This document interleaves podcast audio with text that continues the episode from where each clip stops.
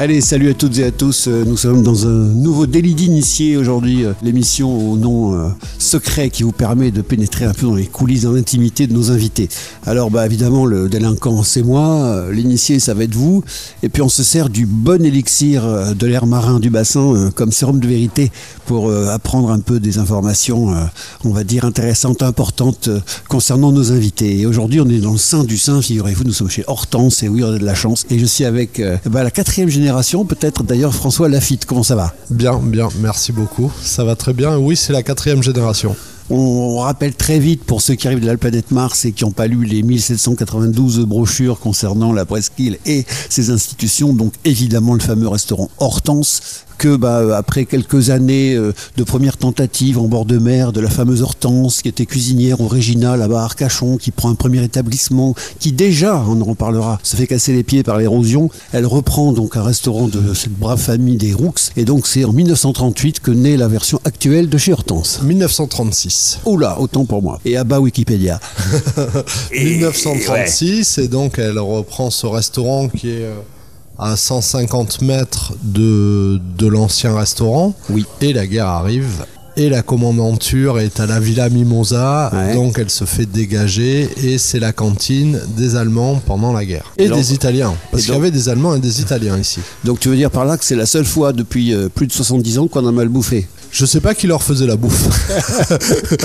je, je sais pas, mais elle, elle a, elle a passé, oui, en une sale période là, entre la perte de son restaurant, le rachat de celui-là, elle se refait dégager. Et pour la petite histoire, les Allemands ont quand même laissé une après-midi ma grand-mère et mon grand-père se marier en 1940. D'accord. Cinq. Merci à eux.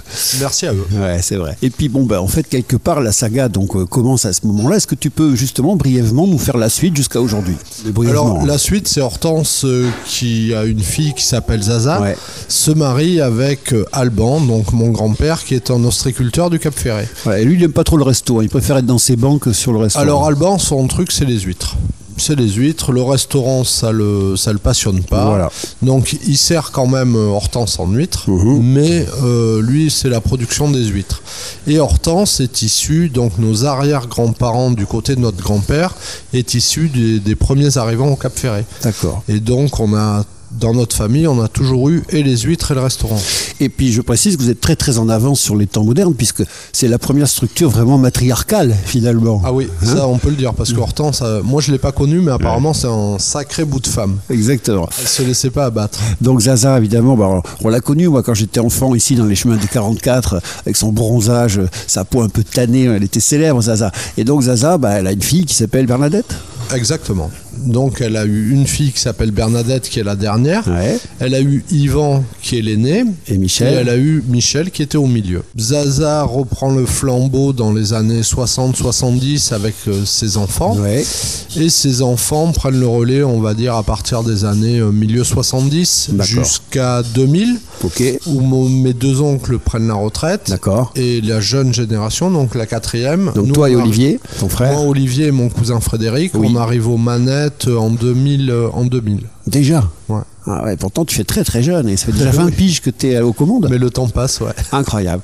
Alors bah écoute, merci pour ce bon rapide dans l'histoire, mais c'est important de resituer un petit peu. Donc je le disais tout à l'heure, euh, maintenant avec ton frère Olivier, ton cousin Fred, vous êtes aux manettes. Bien sûr, Bernadette est toujours là, elle a la figure de proue, le symbole de l'établissement. Et puis son fameux impeccable qui, euh, si on ne l'avait pas, nous manquerait infiniment. Quelle a été euh, la raison pour laquelle en fait tu es responsable aujourd'hui de tout ce qui est l'intendance, la cuisine, enfin le, le sein du sein? T'avais pas envie d'être en terrasse, d'être avec les gens Alors moi, j'ai un instinct, euh, je sais pas comment on peut dire ça, mais de, de chasseur, pêcheur, cueilleur. euh, Ouais. donc euh, moi, le, le poisson, c'est une passion pour moi, comme peut l'être la chasse, comme peut l'être.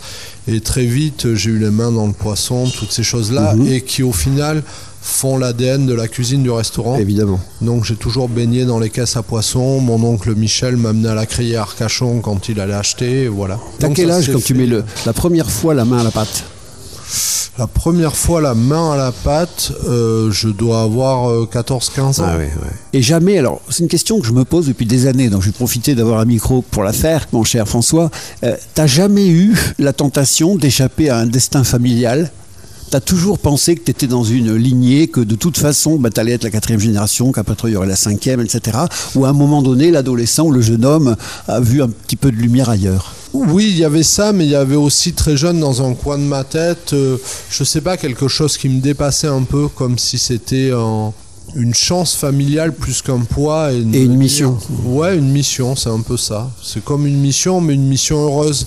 C'est-à-dire que euh, voilà, ma vie allait être faite euh, de poissons frais, de main dans, les, dans, le poiscaille. Et, et, ma vie, je la voyais difficilement ailleurs que l'endroit où on vit au Cap Ferré. Donc euh, je trouvais ça bien de, de tout avoir. J'étais béni des dieux, presque.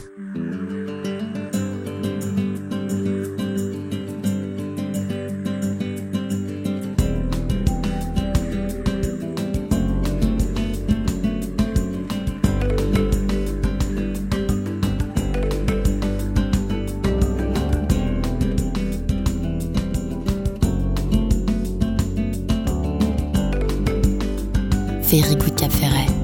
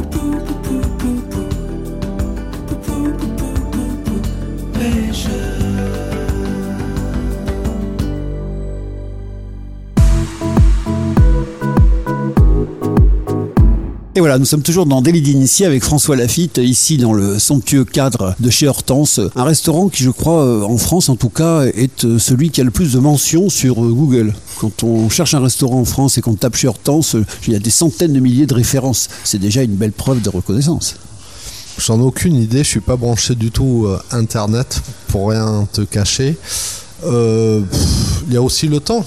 Bah oui. Le temps, donc, euh, vu que le restaurant existe depuis très longtemps, il y a beaucoup de gens qui le connaissent et je pense qu'il y a aussi, euh, je sais, j'arrive pas à l'expliquer cet engouement en fait. Bah écoute, euh, on va le dire tout à l'heure parce que c'est un petit peu, comment dire, euh, inopportun de parler en bien de soi-même. Donc il faut laisser les autres euh, le faire. Et évidemment, tu l'as dit tout à l'heure, il y a un ADN ici qui est bah, justement sur la nature des produits servis, la manière dont ils sont simplement présentés, cuisinés, et puis une espèce d'ambiance familiale, une sympathie énorme qui se dégage. Et en fait, les gens, ils viennent pas vraiment manger au restaurant, ils viennent dans la famille un peu, tu vois. Nous, c'est un peu le- les, les pensions familiales des années 60. Je pense que ça devait ressembler à, à peu près à ce qu'on fait aujourd'hui, quoi. Mais Peut-être.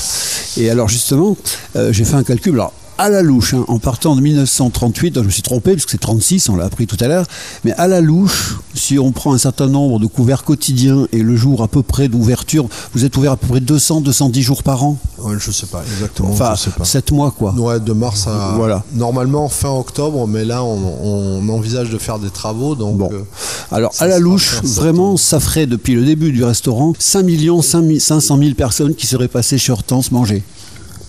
Pas mal. bah oui, c'est incroyable. 5 millions et demi de repas. Mais j'ai j'ai jamais fait ce calcul. Non, mais voilà, non, pour- non, pour mais la oui. rigolade, quoi. Mais d'où, euh, d'où, euh, je sais pas, les avis Google ou j'en sais rien. Mm. Enfin, voilà. Après, bon, on vit pas avec ça et on vit pas pour ça. Non. Mais en attendant, c'est quand même une preuve de reconnaissance parmi d'autres, aujourd'hui en tout cas. Et puis, bah, en revenir justement à ce, à ce fameux, euh, je dirais, épisode historique, parce que quelque part au-delà d'un restaurant, euh, toi qui es un amoureux de cette presqu'île, c'est l'objet de notre prochain chapitre, cette presqu'île, ce qu'on y fait, ce qu'on y aime, eh bien, euh, euh, bah, ça fait euh, partie des meubles, Hortense. Oui, ça fait partie des, des choses qui existent euh, dans l'ADN du Cap Ferré, comme, comme pouvait l'être l'As Delicias ou la Forestière, qui malheureusement sont des endroits qui ont disparu, Eh ou l'Hôtel des Pins. Voilà. L'Hôtel des Pins aussi. L'Hôtel des Pins, qui est un endroit que j'adore.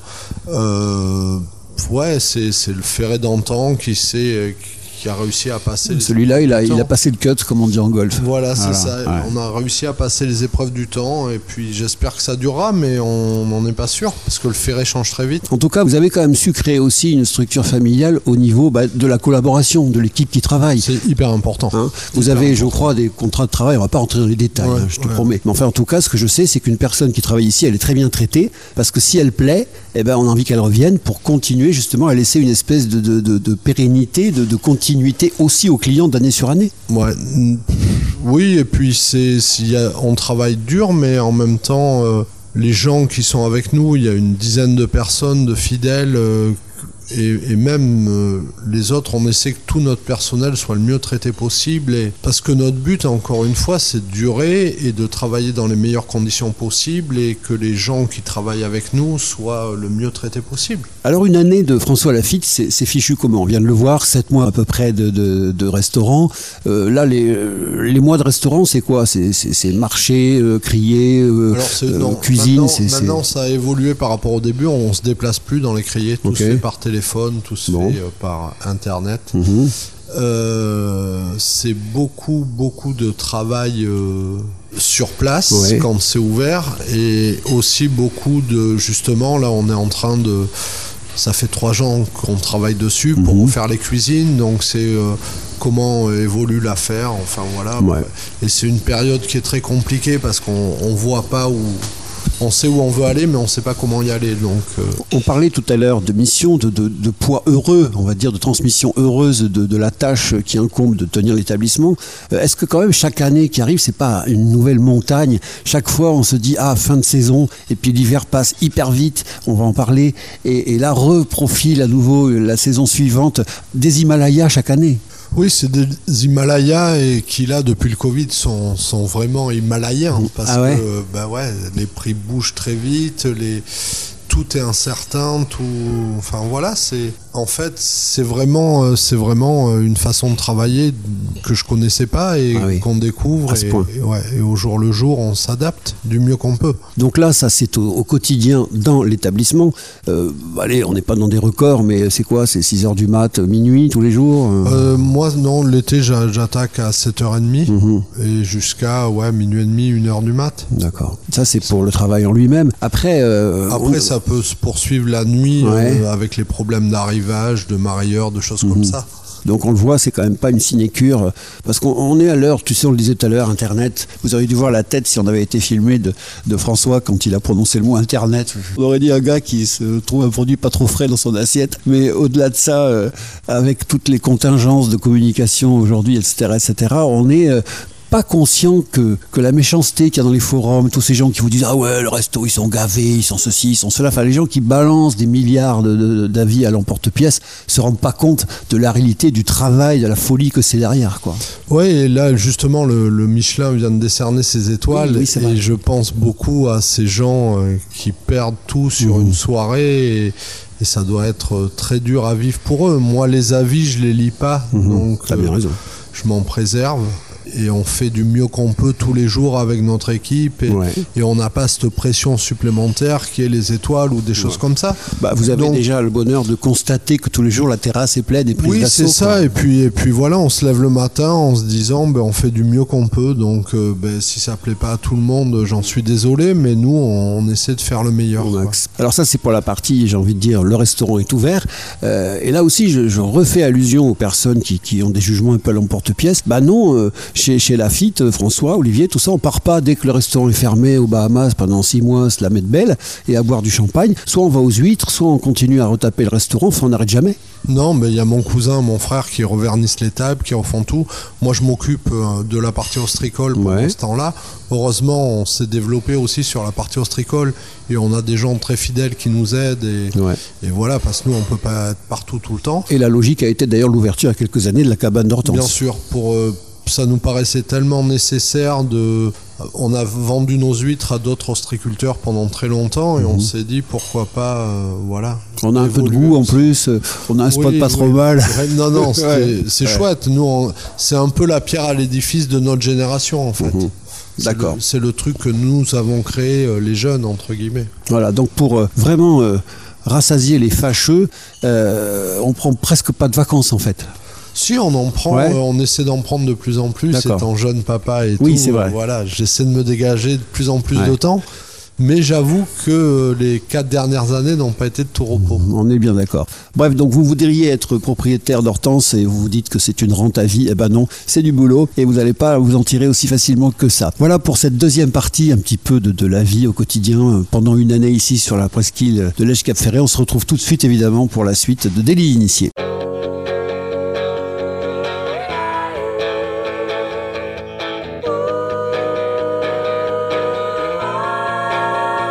Very good Cap Ferret.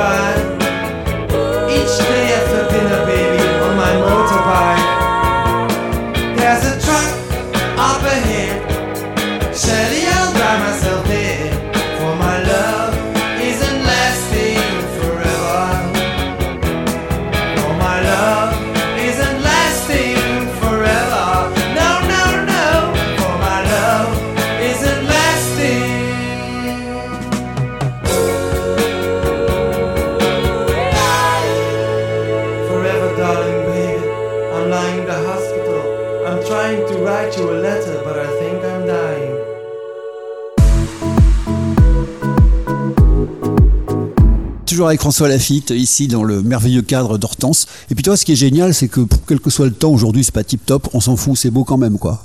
Bah, le Cap Ferret, ouais, c'est vraiment viscéral pour moi. C'est Après, je pense qu'il y a aussi les huîtres qui nous ont formés à ça. C'est-à-dire que les ostréiculteurs, ils se posent pas la question est-ce qu'il pleut, est-ce qu'il pleut pas?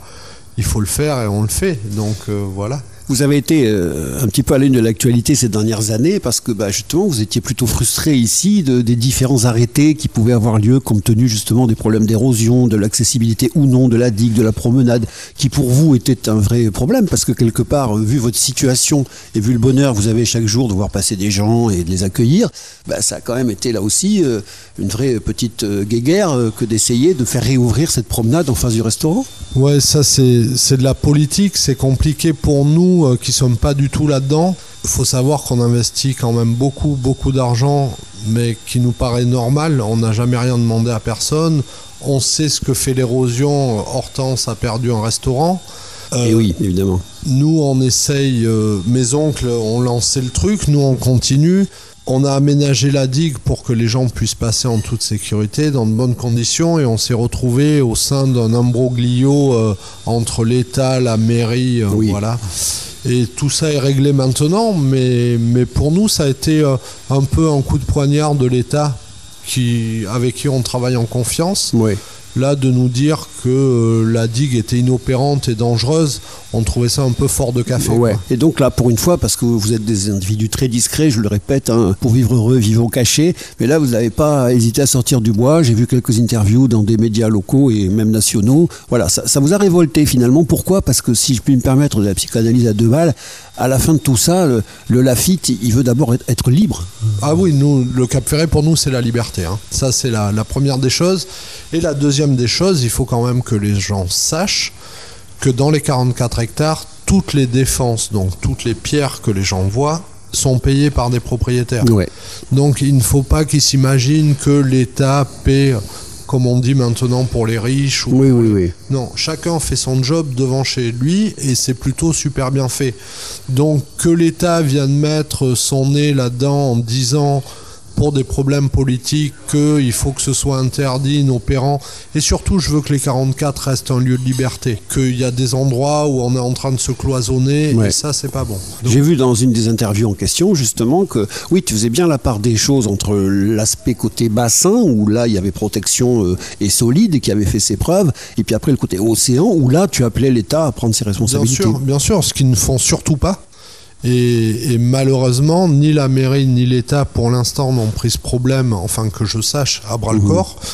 Et euh, c'est une épée de Damoclès qu'on a sur la tête. Donc je lisais aussi que bah, tu n'étais pas ingénieur, donc tu n'avais pas forcément toi la clé comme ça euh, euh, livrée, euh, toute faite et toute prête, mais que quand même, toi ce que tu voudrais, c'est que cet amour que l'on partage tous finalement pour un lieu merveilleux, aussi bien les résidents que les, les visiteurs, et ben euh, quand même, ils, ils bénéficient d'un minimum de protection, d'investissement, d'intérêt? Ben, C'est-à-dire que je suis un peu sorti du bois dans la limite où on sait tous que les maisons du Cap Ferret coûtent très cher, donc rapportent beaucoup d'argent via l'IFI aux impôts et à l'État Mais français. le contre-argument, c'est oui, mais puisqu'elles coûtent très cher, ils ont les moyens, donc ils peuvent se démerder. Oui, mais côté océan, à ce moment-là, qu'on dise Ouais. carrément aux gens du Cap Ferret, écoutez, nous, on se défend, on défendra pas côté océan. Oui. Donc, montez une association avec la mairie, faites quelque chose et défendez-vous. Qu'on nous laisse les coups des franches. C'est-à-dire que là, on nous dit, on vous prend votre argent, on peut rien faire. L'État donne des cartes où en 2040 les maisons sur la dune sont dans l'eau. Mais entre-temps, ils prennent l'IFI, donc ça, c'est Ouais. pas honnête. Toujours euh, sur le fameux concept de liberté, euh, de ce Cap Ferré idéal dont on se souvient et dont il reste encore, on va pas se mentir, des, des morceaux. hein. On n'a pas tout perdu et c'est pour ça qu'on reste aussi. Mais euh, donc il y a la chasse, il y a la pêche, il y, a, il y a quoi? Oui, il y a des grosses balades à l'océan. Il y a maintenant les balades en poussette avec ma fille Oui. qui sont juste un pur bonheur. Avec ma femme en vélo, ma fille, voilà, tu, tu- comme moi, tu, tu pédales. Mhm. On tu se sais- croise. Tu sais que c'est c'est juste paradisiaque. Deux heures entre deux éclaircies, euh, se faire un tour du Mambo, c'est. Je sais pas, moi, ça me, ça me nourrit. Il n'y a rien de mieux. Euh, je reste sur ce sujet qui lui aussi est un peu polémique parfois, la chasse justement. Donc euh, bah, ça fait partie là aussi de l'ADN de la presqu'île. Si on se rappelle dans une lointaine histoire, finalement les, les premiers étrangers à venir se fixer ici, c'était pour la chasse? En fait, non, les premiers, c'est la pêche. Oui. Oui, pardon. C'est pour des, des questions euh, de, de distance entre Gujan, la Teste et Ouais. l'océan Je pensais aux Parisiens en fait. qui colonisent le Cap Ferré. Mais très vite, euh, il y a les Parisiens qui arrivent, qui sont euh, à cette époque-là, Arcachon. Il faut savoir qu'à Arcachon, il y avait quand même tout le gratin européen qui venait en villégiature. Ouais. Et il y avait les bobos de l'époque qui venaient au Cap Ferré Déjà. déjà qui venaient au Cap Ferré. Et que venaient-ils faire? Ben, Ils venaient chasser et pêcher. Et donc les, les 44 hectares sont vendus par l'État en 1904 pour un lotissement de chasse et de pêche. D'accord. Et donc à partir de là, effectivement, se développe tout le reste. Mais il y a une forme de, de, de mystère derrière ces 44 hectares. Et tout ce que les gens ne comprennent pas, forcément, ils ont tendance un petit peu là aussi à le critiquer, à le dénigrer. Et euh, en fait, tout ça, ça part toujours de quelque chose d'assez bon enfant finalement. Ah ben, les 44 hectares, c'est très simple. En fait, le Cap Ferré, c'est deux lotissements, Ouais. un de 44 hectares et un de 420 hectares. Et les 44 hectares, c'est que le bois poussait pas sur ce sable. Oui. Et donc rapportait que dalle à l'État, et Ouais. l'État s'en est débarrassé, donc ils ont vendu 44 hectares. Donc, oui, au moins comme ça, les choses simples s'entendent bien. Je voudrais euh, conclure cette avant-dernière partie, puisqu'on aura une conclusion juste derrière avec François Lafitte, euh, en posant une petite question encore définitive. Pour toi, est-ce que ce Cap Ferret de l'avenir, est-ce que quelque part euh, tu sens quand même que malgré l'évolution du temps, les nouveaux euh, systèmes justement informatiques et tout ça, enfin cette espèce de monde moderne qui déborde un peu de partout, est-ce que tu penses que le cœur, le noyau, l'âme de la presqu'île est préservé et sera préservé? Franchement, c'est mon interrogation. Tout évolue tellement vite. Euh, Il y a beaucoup de gens, de nouveaux propriétaires, j'espère qu'ils sont amoureux de l'endroit, mais jusqu'à, on va dire, aux années 2010-2020, chaque nouveau propriétaire était un nouvel amoureux de l'endroit. Maintenant, j'ai plus l'impression que c'est des questions financières, L'investissement parfois. d'investissement, de plus-value, de choses comme ça. Ouais. Et je pense qu'on perd un peu notre âme. Mais euh, c'est le monde, on ne peut pas y faire grand-chose. Après, je pense que la nature est ce qu'elle est et que le Cap Ferré, là, ça fait 3-4 hivers où on est tranquille, Oui. mais ça peut très vite évoluer, comme je te disais, côté océan. Ouais. Il peut y avoir des bascules et seuls les, les, les, les, les vrais, enfin ceux qui aiment cet endroit et qui sont prêts à faire des sacrifices pourront y rester. Je pense que c'est ma vision, je ne sais pas si elle est bonne, mais je pense qu'on est dans une période de transition. Du bon sens, c'est ça dont on a vraiment besoin, et aussi de tranquillité, de sagesse, de paisibilité. Et quand ça s'énerve un peu trop partout, ça devient n'importe quoi. Une dernière petite pause, on est dans Délit d'initié avec François Lafitte. Euh, On apprend des choses, on passe un bon moment, puis on a euh, ce merveilleux détroit du bassin d'Arcachon en face de nous, le Pila, un peu à travers la brume, mais c'est beau quand même. On est chez Hortense, on se retrouve dans quelques minutes après cette pause.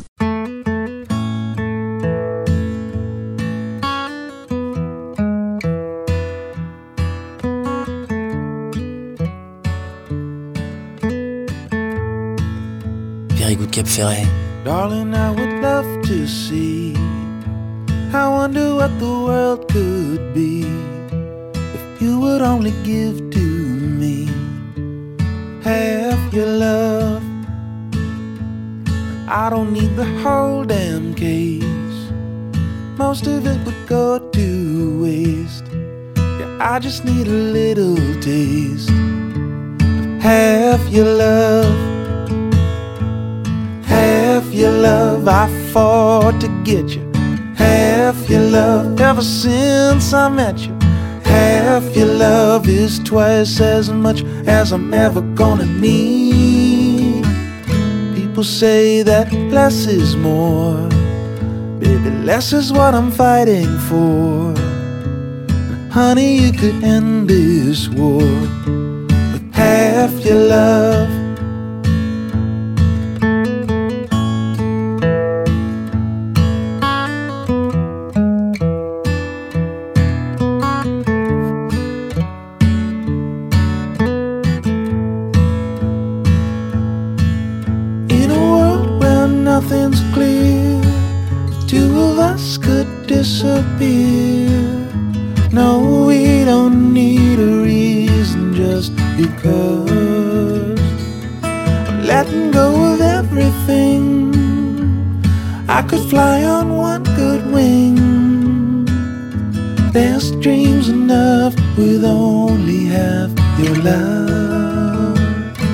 People say that it's good to wait.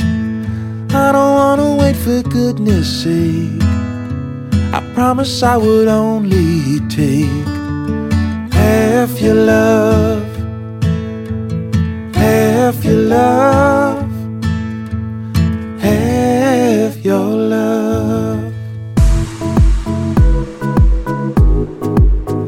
Voilà, donc euh, ben, on a repris euh, le boulot avec l'ami François, François Lafitte, ici chez Hortense. Euh, quand même, ça fait une semaine, deux qu'on a repris et c'est reparti pour une saison?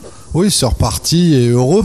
Bah heureux parce que les ouvertures sont toujours des moments de stress. Mhm. Donc l'ouverture est derrière nous. D'accord. Et là, maintenant, on se projette sur les vacances de Pâques. Ah. Et enfin voilà, tout Les est. vacances de Pâques, euh, alors pour les trois et demi qui ne sont pas trop au courant de ce qui se passe sur la presqu'île, c'est on va dire ce qu'on appelle la rentrée officielle. C'est le retour du monde. Quoi. exactement. Alors on a eu quelques semaines un peu peinards entre Les Noël gens et qui ont des villas secondaires reviennent à Pâques et, et- et notre clientèle avec. Et, et il faut qu'on soit prêt à ce moment-là. Allez, on finit là-dessus sur la, machine Hortense. C'est combien de personnes qui travaillent euh, au pic de l'été? Alors au pic de l'été, on est entre 32 et 34, mais comme il y a des repos, en travail effectif, on est entre 22 24. Avec les nouvelles réglementations, justement, les, les, les 35 heures, les ceci, les cela, les, les week-ends, vous avez été obligé de faire un système de plus en plus compliqué, non? Parce qu'avant, une saison, c'était une saison, ouais, on savait oui, qu'il fallait bosser, et puis vas-y. C'était. Enfin, moi j'étais élevé là-dedans, hein, où c'était, t'avais pas de jour de repos, tu travaillais. La réglementation nous a fait évoluer il y a une dizaine d'années. Maintenant, tout le monde a deux jours de repos consécutifs. J'ai beaucoup de mes collaborateurs qui sont papas euh, ou maman, et c'est super aussi. Bah oui. Donc, euh, c'est une bonne évolution, on Très va bien. dire. Compliqué à mettre en œuvre au départ, mais maintenant on, a- on s'est structuré, on a une villa pour loger tout ce monde. Parce que. Bien sûr. recruter, ça veut dire loger ici. Oui, c'est pas évident en plus. hein. c'est très dur et donc on a fait des, des gros investissements pour ça. Alors maintenant, évidemment, la question que tout le monde attend, parce qu'en fait, on fait une heure d'émission juste pour 30 secondes. Les moules, la fameuse recette secrète des moules, évidemment, on ne l'obtiendra pas aujourd'hui. Mais on va quand même poser la question de confiance à François. Honnêtement, depuis 1936, est-ce que les moules sont exactement à l'identique ou est-ce qu'il y a peut-être un ingrédient ou deux qui aurait évolué? Alors moi je pense qu'elles sont à l'identique.